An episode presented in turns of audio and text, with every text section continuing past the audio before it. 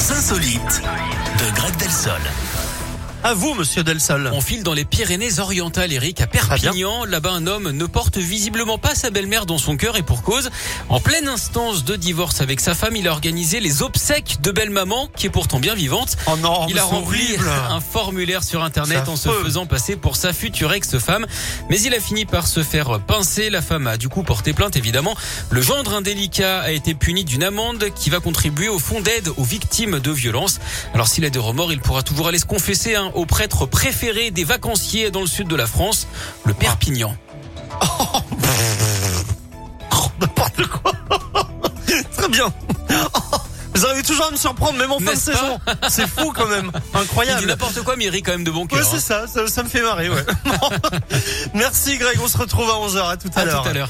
Le nouveau Lucenzo s'appelle Sola et on l'écoute dans quelques secondes, mais juste avant, c'est Nuit incolore dépassée. Euh, tout ça arrive après votre